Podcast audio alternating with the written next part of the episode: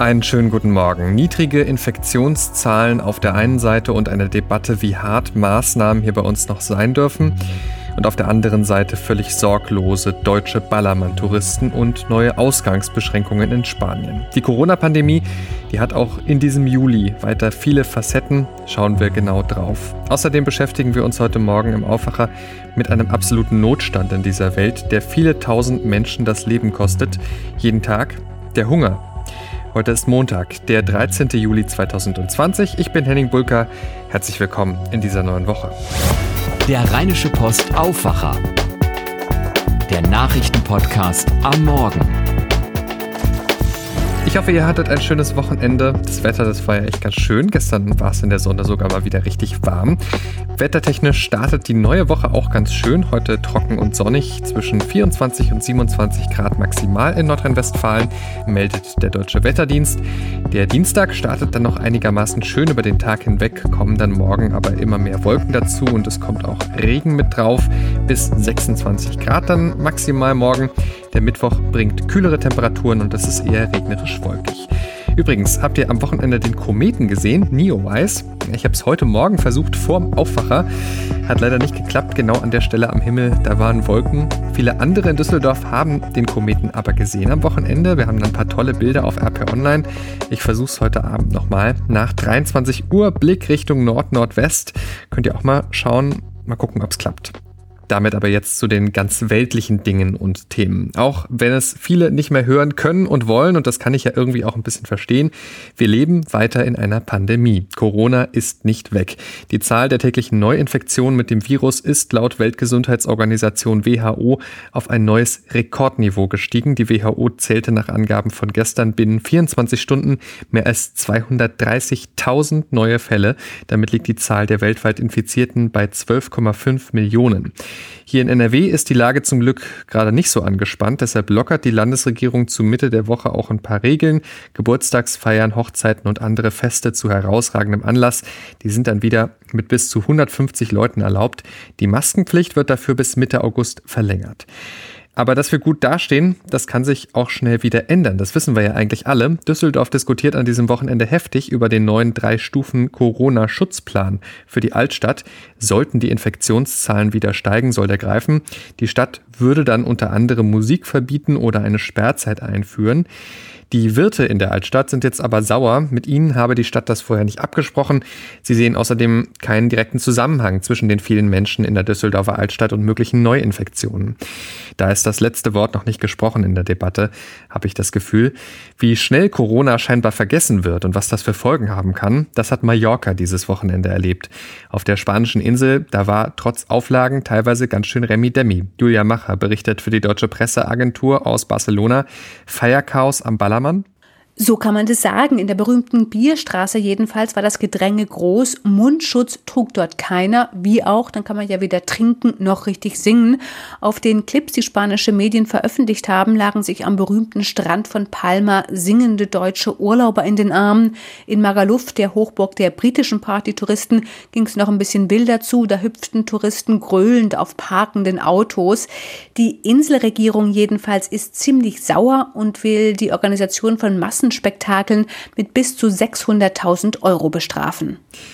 Jetzt wird wieder eine strengere Maskenpflicht auf den Balearen eingeführt. Auf was müssen sich da Urlauber in den nächsten Tagen einstellen? Das Wichtigste ist, nie ohne Mundschutz aus dem Hotel, selbst wenn der Strand direkt vor der Tür liegt.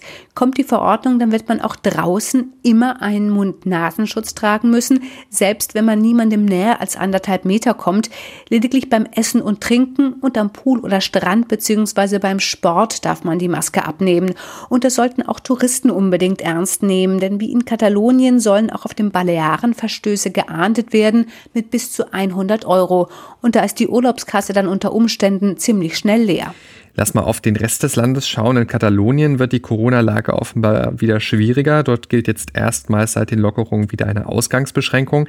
Die Menschen in mehreren Städten dürfen ab heute das Haus nur noch zur Arbeit und zum Einkaufen oder wegen dringender Angelegenheiten verlassen. Wie erlebst du das?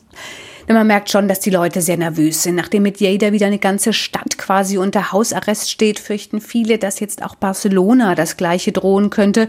Schließlich steigen auch in Hospitalet, das ist die Vorstadt, die direkt an der Metropole grenzt, die Fallzahlen und das eben gerade jetzt, wo viele ihren Urlaub planen. Von den Zuständen im März oder April ist man zwar meilenweit entfernt, die meisten Infektionen sind leicht, die Intensivstationen sind relativ leer, aber man weiß eben auch, wie schnell sich das ändern kann. Droht da noch mehr für ganz Spanien? In ganz Spanien gibt es zurzeit um die 100 Infektionsherde. Der größte und kritischste ist der in der katalanischen Provinz Lleida, aber auch in den Nachbarregionen Huesca und Zaragoza gibt es wieder Einschränkungen. Aus Angst vor mehr Ansteckung führen immer mehr Regionen eine unbedingte Maskenpflicht für draußen ein. Nach Katalonien jetzt auch Aragon und Andalusien. Die Botschaft ist klar, die spanischen Behörden sagen, trotz Sommerhitze und Ferienzeit, das Virus ist nicht im Urlaub, also passt auf. Danke für diese Einschätzungen, Julia Macher. Was in Spanien und speziell auf Mallorca passiert, das dürfte heute auch Thema sein bei einem Termin von Bundesgesundheitsminister Jens Spahn. Er will in Berlin gemeinsam mit Lothar Wieler vom Robert-Koch-Institut etwas zur Corona-Situation in Urlaubszeiten sagen. Schließlich reisen ja gerade Millionen Bundesbürger ins In- und Ausland. An dieser Stelle möchte ich Danke sagen an alle, die diesen Podcast unterstützen mit einem RP Plus Abo. Herzlichen Dank dafür. Wollt ihr auch mit dabei sein? Für nur ein paar wenige Euro im Monat? Geht ganz einfach rp-online.de slash Aufwacher-Angebot. Heute lest ihr damit zum Beispiel bei uns, wie sich die Präsenz der AfD im Landtag auf die Debattenkultur niederschlägt. Kleiner Teaser, es läuft nicht so super. Die Zahl der Ordnungsrufe ist nach oben geschnellt. Die Hintergründe bei uns. Außerdem, wie sich die Hochschulen und Unis auf digitale Lehre einstellen, zwangsläufig durch die Corona-Krise. Da gibt es noch viel Nachholbedarf über die Ideen und Hürden, die es da gibt. Die Analyse heute bei uns. Damit kommen wir zu einem Thema ganz abseits von All Things Corona, das aber durch die Pandemie kein Stück weniger wichtig geworden ist. Im Gegenteil. Es geht um den weltweiten Hunger. Ihr macht euch vielleicht gerade ein Frühstück, vielleicht wisst ihr gerade noch nicht genau, was ihr euch macht. Ein Müsli, doch ein Brötchen auf dem Weg oder vielleicht habt ihr sogar Zeit und macht euch ein Rührei. Ja, mehr als eine Milliarde Menschen weltweit haben es längst nicht so gut. Sie hungern. Eine Milliarde Menschen, riesig große Zahl, Täglich sterben Tausende an den Folgen von Unterernährung. Die Ursachen des Hungers sind vielfältig, vor allem Armut, aber auch Klimabedingungen und Umweltzerstörung führen zu Hunger. Heute wird der Jahresbericht zur Welternährung 2020 vorgestellt, unter anderem von der UN-Agrarorganisation FAO, dem Kinderhilfswerk UNICEF und der Weltgesundheitsorganisation. Ralf Krüger ist Afrika-Korrespondent für die Deutsche Presseagentur, er berichtet aus Johannesburg in Südafrika. Ralf, wenn man an hungernde Menschen denkt, dann ja, denkt man es häufig zuerst an Afrika. Und tatsächlich haben ja vor kurzem Experten vor einer schlimmen Hungersnot im Osten Afrikas gewarnt. Wie ist dort die Situation? Viele dieser Warnungen stammen noch aus der Zeit vor dem Corona-Lockdown und die Situation hat sich seitdem nicht verbessert. Im Gegenteil, es ist sogar noch schlimmer geworden. Die Corona-Pandemie verstärkt die Auswirkungen von Klimawandel und Kriegen als größtem Hungertreiber. Betroffen ist aber nicht nur der Osten Afrikas. Im südafrikanischen Simbabwe etwa nagen die Menschen buchstäblich am Hungertuch. Dort hat die Politik die Negativfolgen von Naturkatastrophen nur noch verstärkt. Wie überleben denn die Menschen in den betroffenen Ländern? Ja, Afrika kennt viele Überlebenskünstler. Den Menschen bleibt auch kaum etwas anderes übrig. Das gilt gerade auch in Zeiten von Covid-19, wo viele Jobs wegfallen und die Menschen hungern. In den Städten erfinden sich viele neu als selbsternannte Parkwächter, als Artisten an Ampelkreuzungen oder auch als Dienstleister, die gegen Geld in Warteschlangen ausharren. Der Familienverband spielt natürlich auch eine ganz große wichtige Rolle. Genau, heute vor 35 Jahren, da gab es ja ein großes Benefiz-Rock-Konzert unter dem Titel Live Aid, mit dem prominente Musiker Geld zur Bekämpfung der Hungersnot damals in Äthiopien gesammelt haben. Wie sieht's denn heute in Äthiopien aus?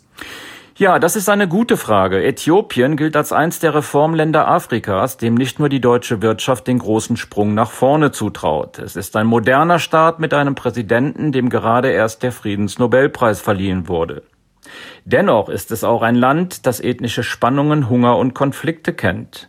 Die Lage verschärft sich dort gerade durch ein umstrittenes Projekt, bei dem das Land das Nilwasser aufstauen will. Ägypten widersetzt sich dem und somit droht ein ernster Konflikt ums Wasser. Also längst nicht alles gut. Im Gegenteil. Wichtiges Thema, das wir trotz aller eigenen Probleme nicht aus dem Blick verlieren dürfen, finde ich. Danke für diese Eindrücke, Ralf Krüger. Damit harter Themenbruch zurück hierher nach NRW. Hier gehen unsere Rhein-Stories weiter. Das ist ja die Tour von Marie Ludwig und Maren Könemann durch die Region auf unserem Instagram-Account Rheinische Post.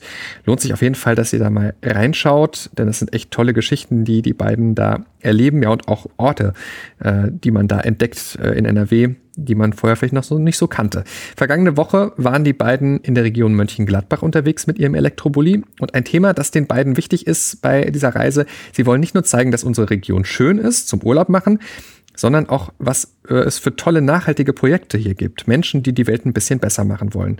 Ein Beispiel, die Gründer des Insekten-Food-Startups End Organics in Erkelenz, die Marie und Maren getroffen haben, haben sie mir erzählt im Rhein Stories Podcast. Also die beiden, man muss wissen, ähm, Erkelenz, das liegt halt auch direkt beim Tagebau und die beiden ähm, haben einfach ein sehr großes Bewusstsein, was so ähm, Klimaschutz und Nachhaltigkeit anbetrifft, einfach dadurch, dass sie dort aufgewachsen sind. Aber sie haben beide gesagt, ähm, es bringt halt nicht nur jetzt am Hambacher Forst ähm, demonstrieren zu gehen, sondern wir wollen wirklich etwas bewegen und wir wollen etwas verändern und wir wollen ins Machen kommen. Ich glaube, das ist das wichtigste Super Thema unserer ja. Generation und jetzt der nächsten Zeit. Und wir müssen schauen, was wir machen. Und wir sind halt Fans davon, konstruktiv irgendwas selbst zu tun. Demonstrieren ist zwar auch wertvoll, um quasi aufmerksam zu machen, aber da muss es auch Leute geben, die was verändern. Und das wollen wir machen keine riesigen Rinder- und Schweinezuchten mit großem CO2-Abdruck, sondern stattdessen Insektenfarmen und daraus dann zum Beispiel nussige Burger machen. Das ist die Idee. Mehr von solchen Geschichten könnt ihr euch anschauen in den Rhein-Stories auf unserem Instagram-Kanal Rheinische Post. Diese Woche sind Marie und Maren in der Region Krefeld unterwegs und den Podcast mit dem Rückblick auf die letzte Woche findet ihr genauso wie viele andere Eindrücke auf rp-online.de slash Rheinstories und überall natürlich, wo es Podcasts gibt. Kurze Pause für Werbung. Diese Ausgabe des Aufwacher-Podcasts wird unterstützt von Naturstrom, dem nachhaltigen Energieversorger aus Düsseldorf. Unabhängig von Atom-, Kohle- und Erdölindustrie. Naturstrom bietet Wallboxen für Privatpersonen, Tarife für alle, die mit einem E-Auto unterwegs sind und es gibt auch Ladestationen mit Naturstrom.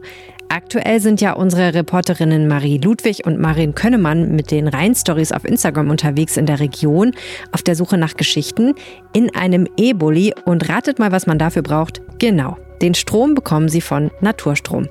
Mehr Infos zum Angebot von Naturstrom gibt's auf www.naturstrom.de.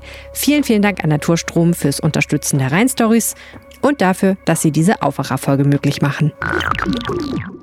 Schauen wir jetzt noch auf die Themen und Termine, die heute Morgen wichtig sind oder die heute noch wichtig werden. Ein 31-jähriger offenbar Krimineller beschäftigt die Polizei in Baden-Württemberg. Der Mann war gestern in Oppenau im Schwarzwald kontrolliert worden von der Polizei, verhielt sich erst kooperativ. Laut Polizei bedrohte er die Beamten dann aber massiv mit einer Schusswaffe und nahm den vier Polizisten schließlich alle vier Pistolen ab. Dann verschwand er im Wald. Seitdem wird er mit einem Großaufgebot gesucht. Was dahinter steckt, ist noch unklar. Die Polizei geht aber davon aus, dass der Mann in einer psychischen Ausnahmesituation sein könnte. Sie rief die Menschen rund um Oppenau dazu auf, zu Hause zu bleiben. Wie kommt die EU aus der wirtschaftlichen Krise durch Corona? Wie soll ein Wiederaufbauplan aussehen? Darum gibt es Streit in Europa. Wenige Tage vor dem Sondergipfel der EU dazu sucht Kanzlerin Angela Merkel heute das Gespräch. Am Nachmittag trifft sie sich mit dem italienischen Premier Giuseppe Conte in Meseberg nördlich von Berlin im Gästehaus der Bundesregierung. Italien ist auch wirtschaftlich besonders angeschlagen durch die Krise. Die Außenminister der EU-Staaten treffen sich heute zum ersten Mal seit Ausbruch der Pandemie wieder persönlich in Brüssel. Thema der Beratungen sind die Konflikte mit der Türkei und eine mögliche Reaktion der Europäischen Union auf das chinesische Sicherheitsgesetz für Hongkong. Wer wird der nächste polnische Präsident? Das steht noch nicht final fest. In der zweiten Runde der Präsidentschaftswahl in Polen, da liegt der nationalkonservative Amtsinhaber Andrzej Duda laut Prognosen von heute Morgen zwar vor seinem liberaleren Herausforderer Rafał Trzaskowski, aber nur um zwei Prozentpunkte mit 51 Prozent. Ein Sieger steht deshalb noch nicht fest. Das offizielle Endergebnis wird wohl frühestens heute Abend vorliegen. Das war der Rheinische Post Aufwacher vom 13. Juli 2020. Heute Nachmittag gibt es dann unser Update zur Nachrichtenlage hier im Podcast-Feed des Aufwacher. Wollt ihr uns etwas sagen? Dann schreibt mir gern eine E-Mail an aufwacher.rp-online.de und auf Twitter bin ich at San Pietro. Habt jetzt einen guten Montag. Ich bin Henning Bulka. Bis bald. Ciao, ciao. Mehr bei uns im Netz www.rp-online.de